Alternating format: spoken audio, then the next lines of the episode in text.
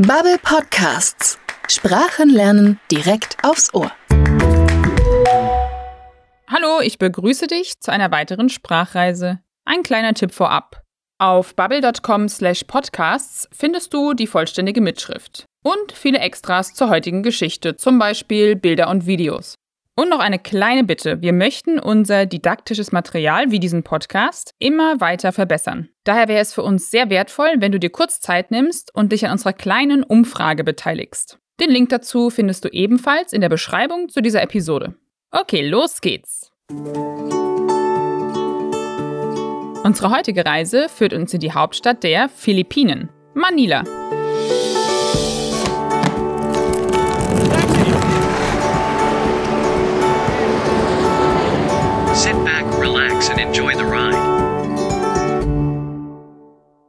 Bin Miriam. Ich arbeite als Redakteurin hier bei Bubble und in diesem Podcast nehme ich dich mit auf virtuelle Reisen. Wir hören gemeinsam eine Geschichte aus der englischsprachigen Welt. Ich bin deine Reisebegleiterin und helfe mit Infos zum Kontext der Geschichten oder gebe dir kleine Hinweise zu Vokabeln und Grammatik. Aber das ist kein Grammatik-Podcast. Wichtig ist, dass dir unsere Geschichten Spaß machen.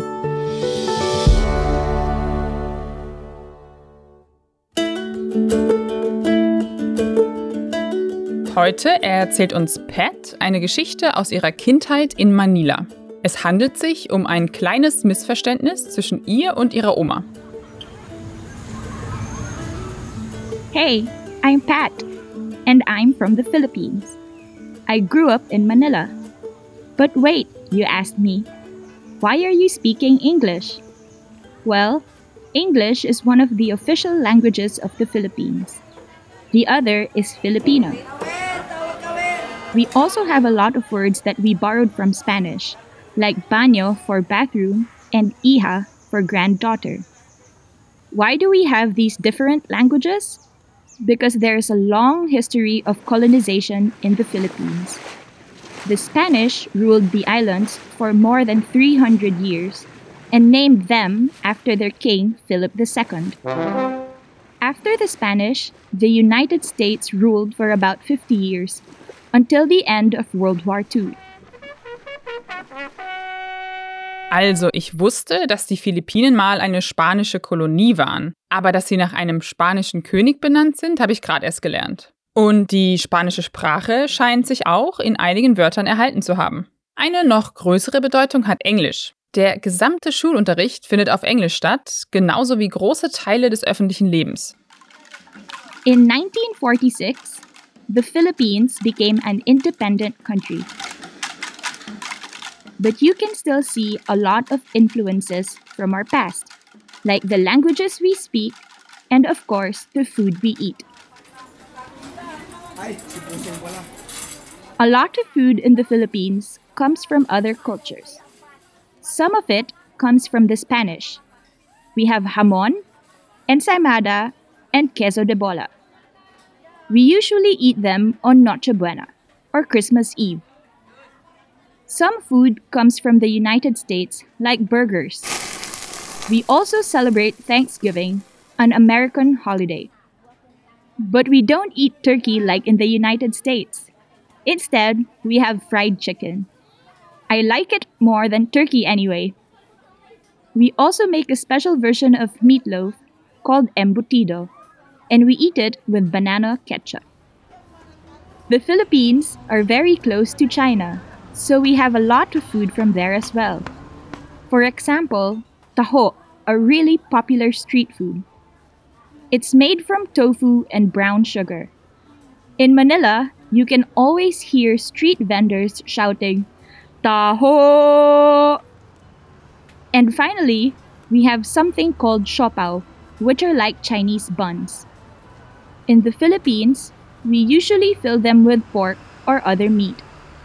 A lot of dishes we eat are not originally Filipino, but we always add something special to them. Mmm, Bananenketchup. Den muss ich unbedingt mal probieren. Und Tofu mit braunem Zucker auch.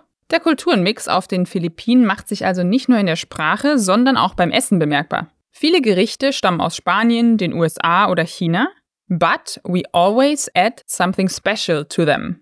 Wir fügen ihnen immer etwas Besonderes hinzu.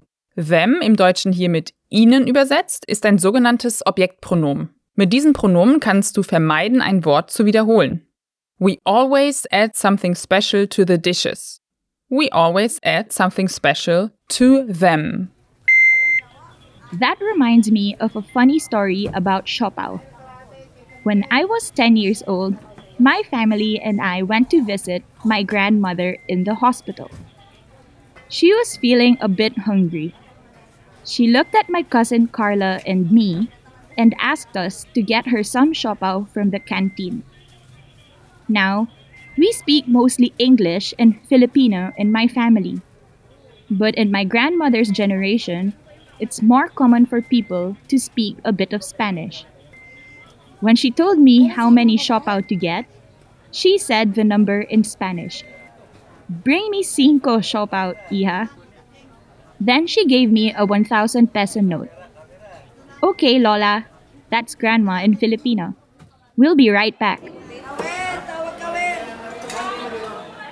We went to the canteen and walked to the counter. Hello, we would like cinco eh? Siopao, please. I said, Cinco or cincuenta? The man at the counter asked us. Carla and I were confused. We didn't use Spanish numbers to count, only English. What did Lola say? Carla asked. I think she said cincuenta. I said. I told the man cincuenta.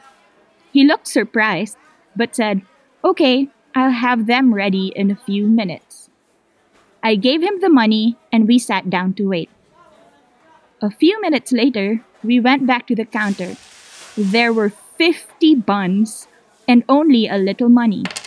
Oh no, what happened? Why are there so many? Oh je, wer soll denn 50 von diesen gefüllten Teigbällchen essen? Also ich verwechsel auch oft Zahlen in anderen Sprachen, aber zum Glück habe ich noch nie 50 Pizza oder so bestellt. Wie viele Chopau hat Pets Oma am Ende wohl gegessen? We walked back into my grandma's room and she just stared at us.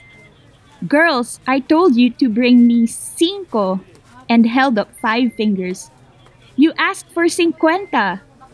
Don't you know how to count in Spanish? So, in the Philippines, we have a big mix of cultures. This usually makes life pretty interesting, but it can create some confusing situations too. At least I'll never forget the difference between cinco and cincuenta ever again. Auf den Philippinen sprechen die Menschen also nicht nur Englisch und Filipino, sie sollten am besten auch noch Grundkenntnisse im Spanischen haben, um Missverständnisse im Alltag zu vermeiden. Ich habe während Pets Geschichte auf jeden Fall richtig Hunger bekommen und werde jetzt mal nachschauen, ob es hier in der Nähe ein philippinisches Restaurant gibt, wo ich Bananenketchup probieren kann. Unsere Sprachreise ist für heute zu Ende. Ich hoffe, die Geschichte hat dir gefallen und wahrscheinlich wirst auch du jetzt den Unterschied zwischen cinco und cincuenta nicht mehr vergessen. Wenn du mehr über Objektpronomen wie them lernen möchtest, dann schau doch mal in unsere Anfängerkurse in der Bubble App rein. Wir würden uns auch sehr über dein Feedback zu unserem Podcast freuen. Schreib uns an podcasting@bubble.com oder hinterlass einen Kommentar in deiner Podcast-App. Und nochmal die Erinnerung, es wäre toll, wenn du dir kurz Zeit nimmst und bei unserer kleinen Umfrage mitmachst. Vielen Dank, dass du bei unserer ersten Staffel von Auf Sprachreise dabei warst. Wir werden jetzt eine kleine Pause einlegen und nach neuen Geschichten und Orten für zukünftige Sprachreisen Ausschau halten. Ich freue mich drauf. Bis bald!